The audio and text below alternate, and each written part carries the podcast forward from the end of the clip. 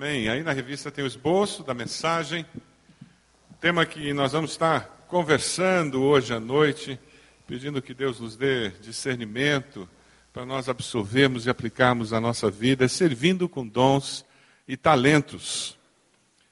Dentro da nossa família, servindo na nossa igreja, servindo na sociedade onde nós vivemos. Nós vamos trabalhar com 1 Coríntios, nós não vamos esgotar 1 Coríntios 12, 13, 14, mas é importante quando nós queremos falar um pouquinho sobre dons espirituais, é muito importante nós focarmos nesses três capítulos que formam uma unidade dentro da carta de Coríntios. Dons espirituais, eles existem para edificação ou para um show espiritual? Essa é uma pergunta que nós temos que fazer quando nós pensamos em discutir sobre dons espirituais. Aí tem que aparecer um slide. Ainda não veio, por favor. Isso. Próximo slide, esse aí. É importante nós termos isso em mente. Numa sociedade de entretenimento, nós podemos com muita facilidade cair nessa armadilha e usar os nossos dons espirituais para nós fazemos um show espiritual e adquirir com isso status espiritual dentro da comunidade. Dom e talento é a mesma coisa? Essa é uma confusão muito comum no meio evangélico. Dom e talento é a mesma coisa? Pergunta para a pessoa do lado aí, se tem diferença entre dom e talento. E tem uma outra pergunta: para que, que servem os dons espirituais? Para que servem os dons espirituais. Você já se perguntou? Para que servem de fato os dons espirituais? Esses três capítulos de Coríntios nos ajudam a responder essas perguntas. Como eu posso saber se eu estou usando bem os meus dons espirituais? Essa é uma pergunta válida para qualquer pessoa que se dispõe a servir a Deus. Como eu posso saber se estou usando bem os meus dons espirituais? Qualquer pessoa que serve a Deus e que é um cristão sincero, naturalmente ele deve fazer essa pergunta: será que eu estou usando bem aquilo que Deus me deu conforme a vontade dele? Eu gostaria de dar cinco esclarecimentos básicos no tocante a essa temática de dons e talentos. O primeiro deles é que dom espiritual é diferente de talento natural. Talento é tocar piano, talento é cozinhar, pintar. É uma habilidade que qualquer pessoa, crente ou não, convertido ou não, tem. Nós vimos ali uma menina com talento para música. Eu posso estudar até os 80 anos e eu não vou conseguir tocar piano como ela toca já, com a idade que ela tem. O nome disso é talento. Esse pessoal consegue cantar afinado. Eu posso estudar música até o final da minha vida, eu não vou cantar afinado é, talento, habilidade. Tem algumas pessoas que têm talento para matemática. Você conhece essas pessoas? É impressionante, eles fazem conta de cabeça. Você está falando em números, eles já fizeram a soma, a divisão, já pegaram o percentual. Conhece gente assim? E tem pessoas que escrevem um texto com uma facilidade tremenda. E alguns são até poetas, e eles brincam com as palavras. E eles fazem as palavras rimarem e eles conseguem construir imagens na sua mente na maneira como eles juntaram três, quatro palavras de uma forma que naturalmente você não juntaria, não é assim? São os poetas, isso é talento, talento natural que as pessoas têm. Talento é dado por Deus, e esse é o segundo esclarecimento. Talento é uma aptidão inata que pode ser aperfeiçoada ou não pelo indivíduo ao longo da vida. Deus nos dá a vida e Ele dá os talentos naturais para todos. O uso errado do talento é achar que eu sou melhor do que alguém porque eu tenho esse talento. Eu recebi esse talento de Deus. É usar esse talento para adquirir fama e usar essa fama de forma egoísta, com prepotência, essa é a maneira de usar errado. Você usa o talento adequadamente quando você o usa para abençoar as pessoas, você usa o seu talento para promover o bem da comunidade, da sociedade, quando você olha o próximo como alguém que pode ser beneficiado também pela, pelo talento que Deus deu a você. Talento é uma aptidão que a pessoa tem. E o grande perigo do talento é porque você tem o talento, você não desenvolver o talento. Conhece aquela pessoa que tem facilidade para música? e porque de ouvido ela toca uma porção de coisas, ela nunca vai estudar música. Ela não desenvolve o talento natural que Deus deu. Então ela se contenta a ficar com sete, oito a vida inteira, quando Deus deu condições dela ficar no nove e meio de produtividade, de excelência. É aquela pessoa que tem uma facilidade tremenda com as mãos e ela nunca desenvolveu aquele talento ela se acomoda porque está acima da média. A maioria da população faz pior do que eu, então eu nunca vou me aperfeiçoar, porque ela se compara com os outros e não com a possibilidade de exceder, de fazer melhor e de dar uma contribuição para a sua geração com o seu talento. Dom espiritual é uma manifestação do Espírito Santo na vida de pessoas regeneradas com um propósito de edificar o corpo de Cristo. É claro, a palavra é muito clara com relação a isso.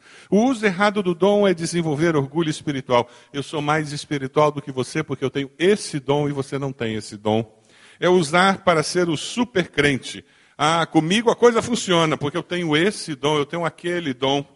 Infelizmente, na comunidade evangélica existem alguns dons que são mais valorizados do que outros dons. E daí, se uma pessoa tem um determinado dom, ela começa a ser considerada superior espiritualmente do que outra pessoa que tem um outro dom. Quarta, quarto esclarecimento. A maioria dos dons espirituais é uma manifestação amplificada na vida do discípulo de uma característica da vida cristã normal. Todos os crentes devem evangelizar. Mas você já conheceu alguém que tem o dom de evangelista? Quando ele fala, até poste se converte. É impressionante. Todos nós temos que ter um coração misericordioso, compassivo. A gente tem que ser, ter sensível a, a pessoas que estão sofrendo. Não é verdade? Isso é uma característica da vida cristã. Você já conviveu com uma pessoa que tem o dom de misericórdia, o dom de compaixão? É aquela pessoa que Deus traz os feridos para perto dela. Claro, Deus não é bobo, ele sabe que aquela pessoa tem uma capacitação sobrenatural para cuidar dos feridos. É aquela pessoa que a pessoa começa a falar, ela diz: Ah, verdade. E quando você vê, ela já está abraçando, ela já está com uma palavra de conforto. O dom espiritual é como se você pegasse uma característica da vida cristã e colocasse uma lente de aumento. E aquela as características de vida cristã está apagando esse microfone. As características de vida cristã e de repente uma delas é exagerada. Ela produz resultados que são eternos. Quem tem o dom espiritual de ensino, e todos nós ensinamos, não é verdade? Até, até cachorro a gente ensina. Todos nós ensinamos alguma coisa para alguém, quer a gente queira ou não. Quer seja uma lição boa ou não. Quer seja consciente ou não. Mas quem tem o dom espiritual de ensino, ah, essa pessoa atrai a nossa atenção e quando ela termina de ensinar, a gente lembra do que ela falou. Ficou na mente.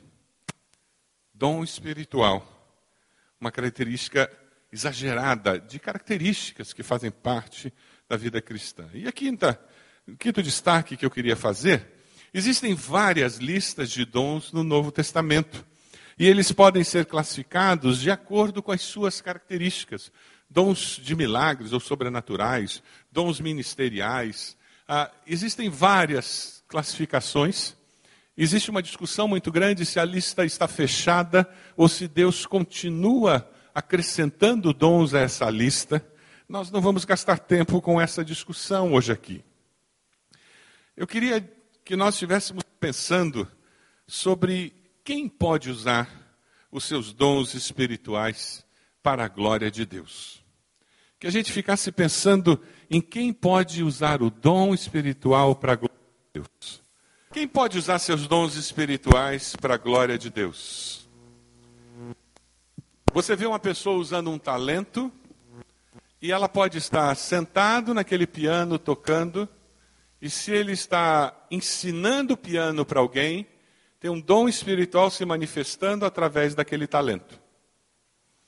E de repente ele está naquele piano, tocando o piano, usando um talento dado por Deus, e ele está ministrando alguém. O dom de, de pastoreio que a pessoa tem se manifesta e ele lidera aquela adoração, e as pessoas se sentem pastoreadas, ministradas, o coração aquecido.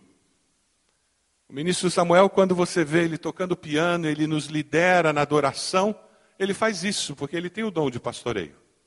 E quando você vê o teu coração está aquecido, com a maneira como ele toca aquele instrumento, usando um talento que Deus deu, e, a, e falando, ele está usando o dom espiritual que Deus deu a ele. Mas quem pode usar seus dons espirituais? Abra sua Bíblia lá em 1 Coríntios capítulo 12. Vamos começar. E mantenha sua Bíblia aberta, porque nós vamos caminhar pelo texto, tá bom?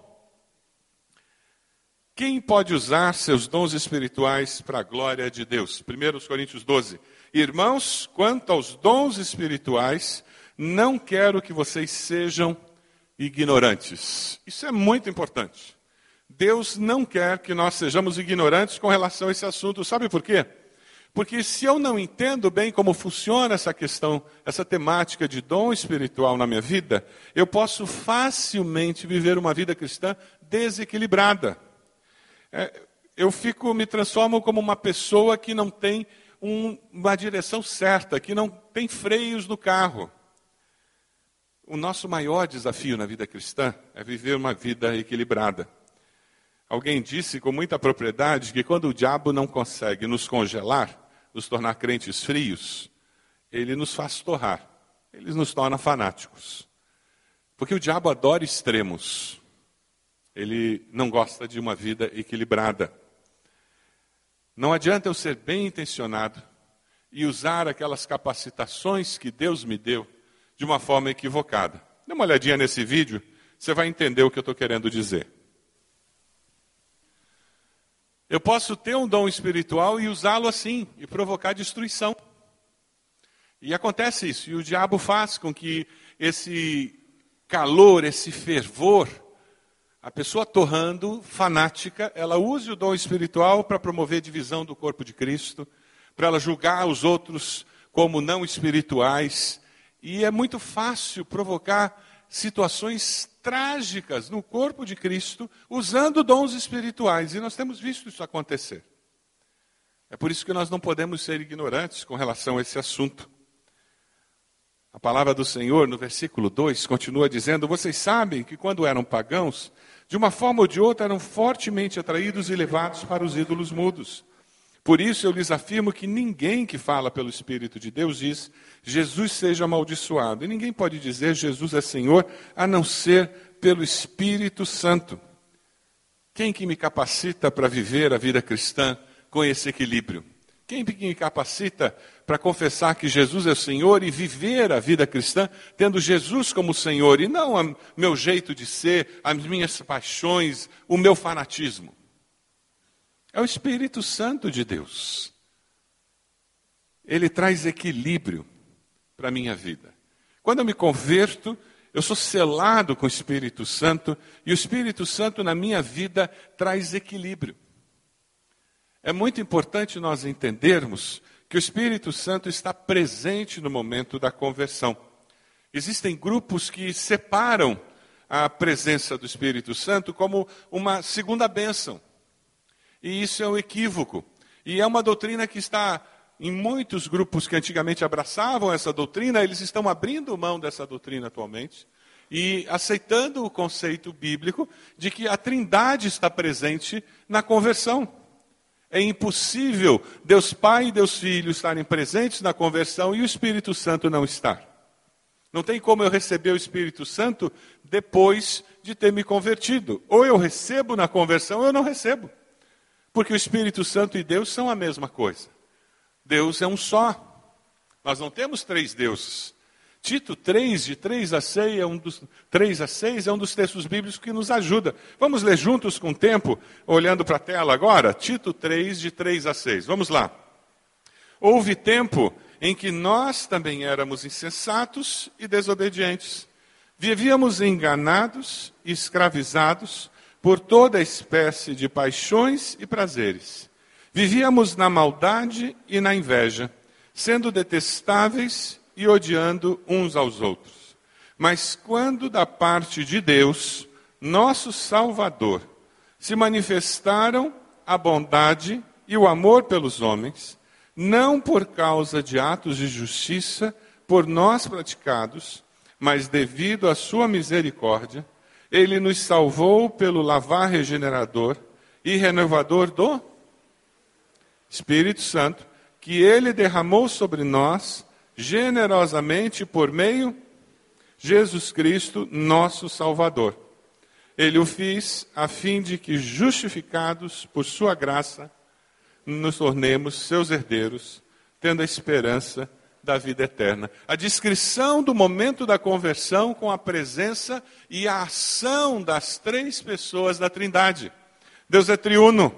Ele nos concede os seus dons pela graça e a presença da Trindade na nossa conversão, na nossa vida, nos desafia a viver para a glória de Deus. O apóstolo Paulo diz assim: quer vocês comam, bebam, quer façam qualquer outra coisa, façam tudo para a glória de Deus. Quem que pode usar então seus dons espirituais para a glória de Deus? Todo aquele que crê em Cristo Jesus como Salvador. Quem pode usar os dons de uma maneira equilibrada, saudável, é quem se converteu e está dependendo do Espírito de Deus para conduzi-lo numa vida equilibrada. Mas como é que funciona isso? Eu tenho que ter o foco na glória de Deus e não na minha glória. É daí que vem o equilíbrio na vida cristã. Quando eu examino quem está recebendo a glória. É por isso que você vê o apóstolo Paulo, que curava pessoas, que levavam suas roupas para curar pessoas, mas ao mesmo tempo ele frisava que quem recebia a glória pelo que ele fazia era Deus e não ele. E aquele mesmo apóstolo ficava doente e falava de um espinho na carne, que não era resolvido, e que mostrava a sua humanidade, porque ele não queria que as pessoas tirassem a glória de Deus e colocassem na pessoa dele. Quais, quais dons espirituais são dados ao corpo para promover essa glória de Deus? Veja o versículo 4 do texto que nós estamos lendo. Há diferentes tipos de dons, mas o Espírito é o mesmo. Há diferentes tipos de ministérios, mas o Senhor é o mesmo. Há diferentes formas de atuação, mas é o mesmo Deus quem efetua tudo em todos. Deus age na nossa vida concedendo os dons e talentos. É Deus que concede, Ele escolhe quem vai ser bom de música, Ele escolhe quem vai ter facilidade em matemática. Deus é soberano. Lamento informar. O, a ED ela tem uma memória auditiva visual. A ED é daquelas pessoas que vai para a aula, não precisa anotar, e ela lembra do que o professor falou. A, a vida escolar dela foi tirar 10. E quem tem memória auditiva visual é um bem-aventurado na vida escolar. Eu não tenho memória auditiva visual. Eu apanhei na escola, meu boletim era colorido no tempo que a televisão era preto e branco. Meu, colorinho, meu boletim sempre foi colorido. E tinha mais vermelho do que azul. E foi só lá pela oitava série, primeiro ano do ensino médio, que eu descobri como estudar para fixar. A minha memória passa pela ponta do meu dedo. Se eu não faço resumo, se eu não escrevo, se eu não faço esquema, se eu não uso o processo de criar siglas e palavras, eu não memorizo. É o meu jeito. A minha mente é analítica. Eu fiz o curso de engenharia deduzindo as fórmulas na prova. O verso das minhas provas sempre era a dedução das fórmulas, porque eu não decorava as fórmulas. Deus me fez assim. E Deus me ajudava na vida escolar do jeito que Ele me fez. Como é que Deus fez você? Quais talentos Deus concedeu a você? Você consegue identificar os talentos que você tem? Isso é muito importante para a construção da sua autoimagem. Que você tenha consciência dos talentos. Porque aí então você pode investir nesses talentos para desenvolvê-los e usá-los para a glória de Deus, usá-los para abençoar a sua família, para abençoar a sociedade, para abençoar a sua vida pessoal, profissional. A cada um, porém, é dada a manifestação do Espírito visando o bem comum. O Espírito de Deus distribui dons de uma forma individual, diversificada, para preservar a unidade do corpo.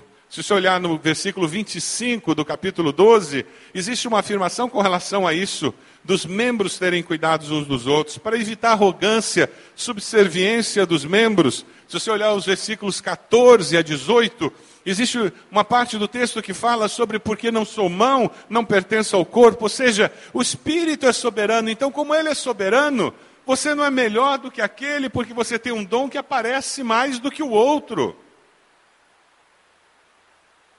Ninguém é melhor do que o outro. Em Cristo Jesus nós somos todos iguais. Amém? Cumprimos funções diferentes do corpo. Temos responsabilidades diferentes do corpo. Mas ninguém é superior ao outro. Temos responsabilidades diferentes no corpo. Veja o versículo 8.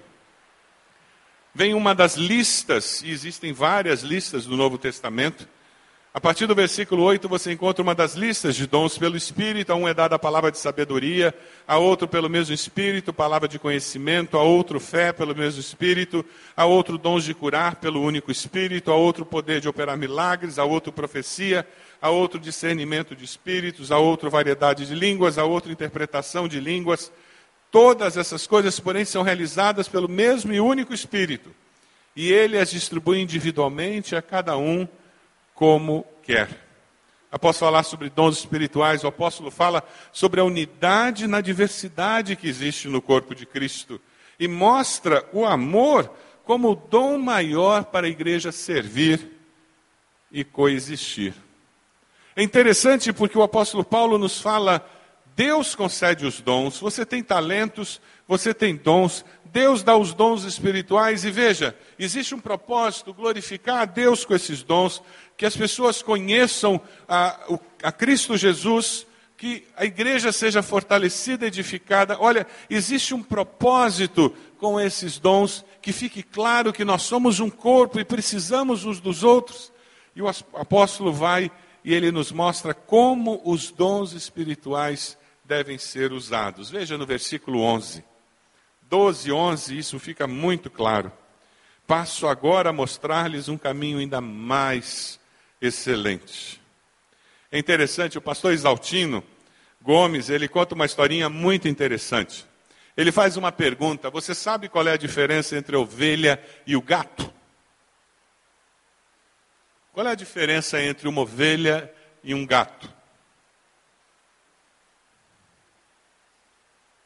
Você já tentou dirigir um gato? Já tentou levar um gato para algum lugar? O gato só vai para aquele lugar se ele quiser, não é verdade? Se ele não quiser, desista. Ele não vai. E daí o pastor Exaltino diz: Eu me lembrei do gato mingau, o gato da Magali. Lembra dele? A personagem do Maurício de Souza. Diz que um gato virou para o mingau na historinha e perguntou, apontando para Magali: Ela é a sua dona? E o mingau disse: Não, não, aquela menina mora na minha casa. É uma questão de perspectiva. Ele não via a Magali como dona dele, ele via como uma menina que morava na casa dele. Isso é o gato, domesticável, mas ele não tem nenhum senso de grupo. Ele não vive em comunidade.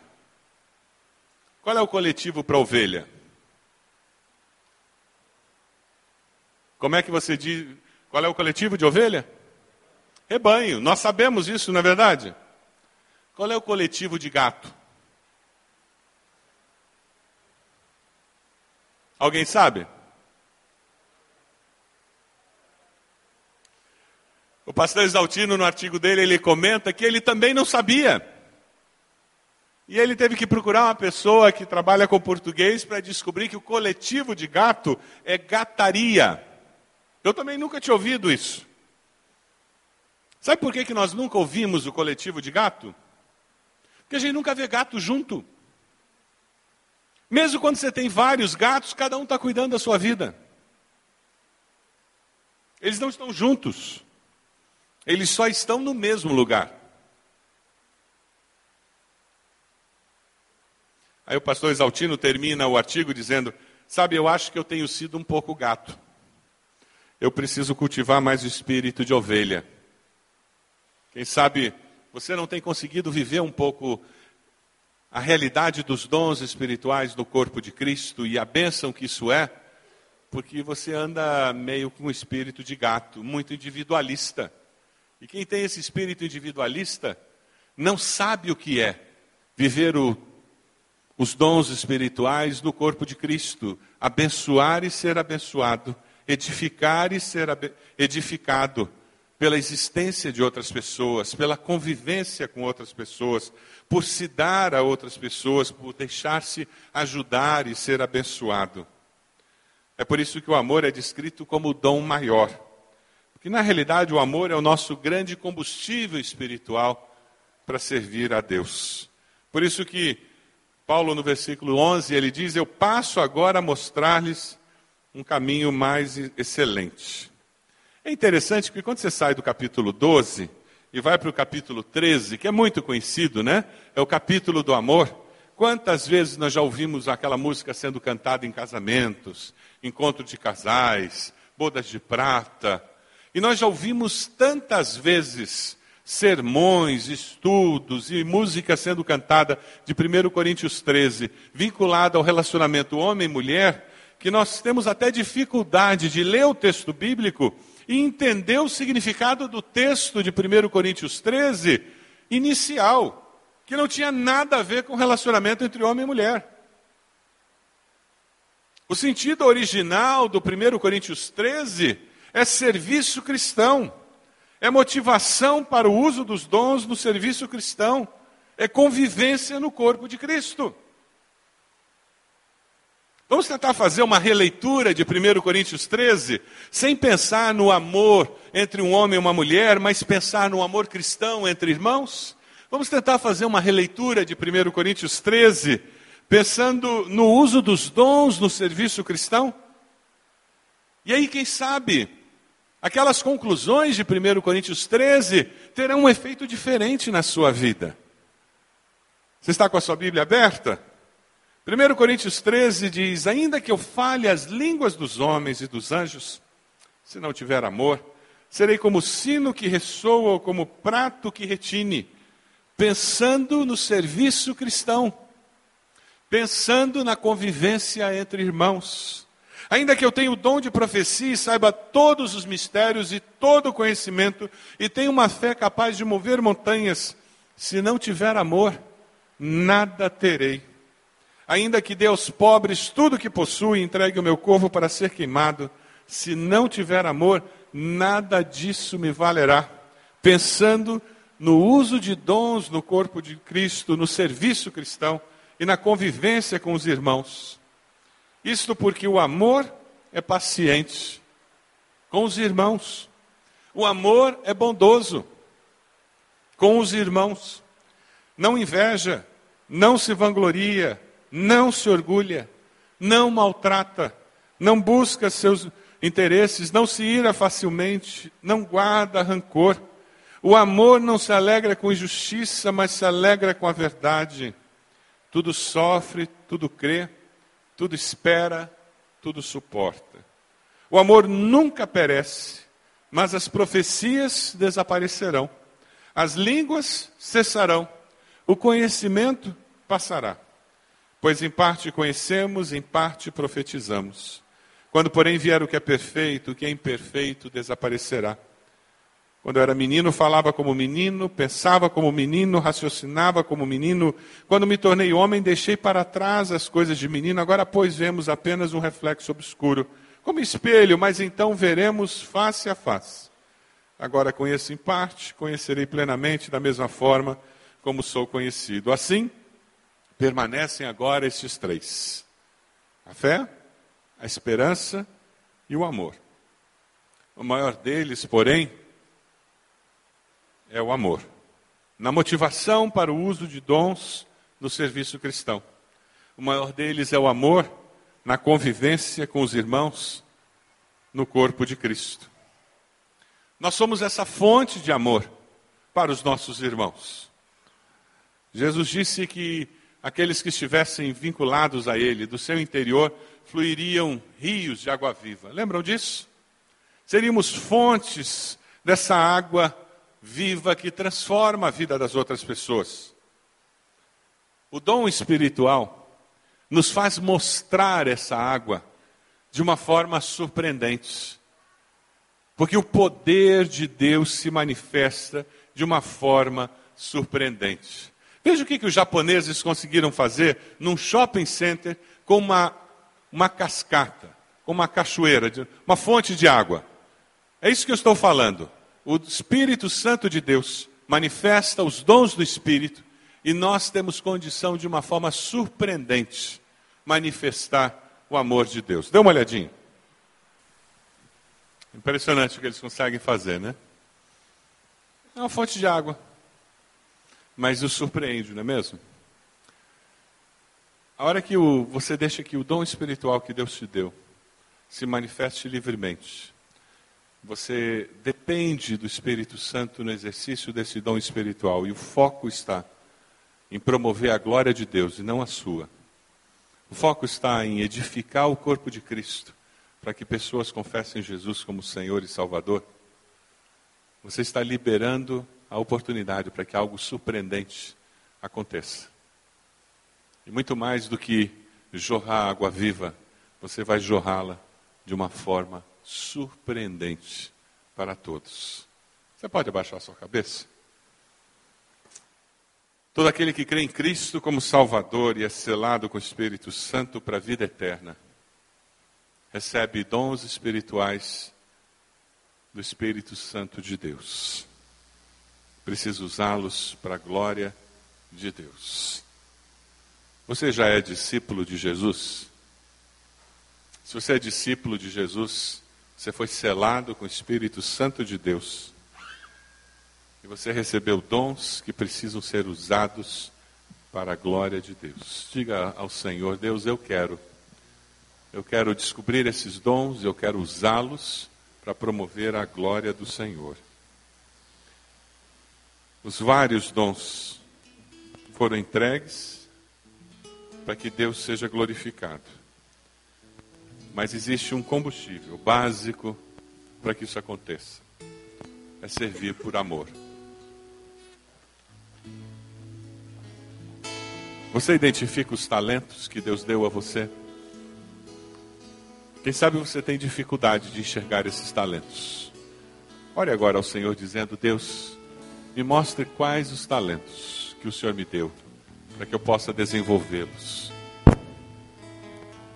Sejam quais forem, eu vou procurar me aperfeiçoar, fazer melhor aquilo que eu sei fazer, porque eu quero ser excelente naquilo que eu faço para que vivendo assim eu traga honra e glória no nome do Senhor. Eu possa abençoar o corpo de Cristo, usando esses talentos que o Senhor me deu. Eu quero, Senhor, glorificar o nome do Senhor. Última quarta-feira, uma irmã da nossa igreja que tem um talento de cozinhar. Ela quis abençoar os seus pastores. E ela fez um café da manhã para os pastores da igreja. Passou três dias cozinhando, preparando aquele café, com muito carinho. Ela usou o talento para dar ânimo aos pastores que Deus colocou como autoridade espiritual na vida dela. Como foi gostoso ser abençoado por aquela irmã. É assim que o corpo de Cristo funciona. Ele se abençoa, se edifica, se fortalece e Deus é glorificado.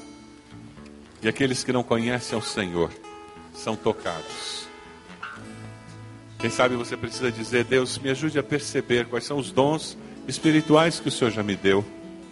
E que ao perceber, a ter esse discernimento, eu possa usá-los para promover honra e glória do teu nome. Ore ao Senhor, dizendo: Deus, eu tomo essa decisão. Eu quero que o Senhor faça alguma coisa na minha vida para me ajudar a identificar. Deus, eu quero conversar com pessoas que possam me ajudar. Deus, eu quero ler tua palavra. Eu quero conhecer mais e como eu posso usar meus dons para servir ao Senhor. Deus falou ao seu coração. Eu vou pedir que onde você está, enquanto todos estão orando, você se coloque de pé antes de nós cantarmos. Eu quero orar por você. Você que está dizendo, pastor, eu, eu quero que Deus fale comigo. Eu quero descobrir meus talentos. Eu quero descobrir meus dons. Ou, pastor, eu quero poder usar melhor os meus dons, meus talentos. Fique de pé onde você está. E eu vou orar por você. Pedindo que Deus ajude você nessa decisão de buscar e de usar melhor os dons e talentos que Deus tem colocado na sua vida. Onde você está? Fique de pé e depois nós vamos cantar. Eu vou orar por você. Isso, várias pessoas já estão de pé. Mais alguém para nós orarmos? Amém. Glória a Deus por isso. Glória a Deus. Mais alguém? Fique de pé, onde você está? Nós vamos orar por você. Deus amado, eu quero colocar esses irmãos e irmãs que estão de pé no teu altar, pedindo bênção do Senhor sobre as suas vidas, pedindo que o Senhor dê discernimento, aquele discernimento espiritual que só o Senhor pode dar, trazendo pessoas às suas vidas que possam ajudá-las a identificar os talentos que o Senhor deu para elas, para que elas possam usar esses talentos para abençoar. Ó Deus, nós pedimos que o Senhor esteja dando discernimento para que elas identifiquem os dons espirituais que elas já receberam do Senhor e elas descubram como podem usá-los para edificar o teu corpo, para trazer honra e glória para o nome do Senhor. Ó Deus, nós queremos pedir ao teu Santo Espírito que ele nos ajude a ser um corpo unido, bem ajustado, que consegue usar os dons concedidos por Ele mesmo, para que fortes e fortalecidos possamos cumprir a missão que nos foi entregue pelo Senhor. Abençoa-nos, ó Deus, como igreja. Nós pedimos isso no nome de Jesus. Amém. Senhor.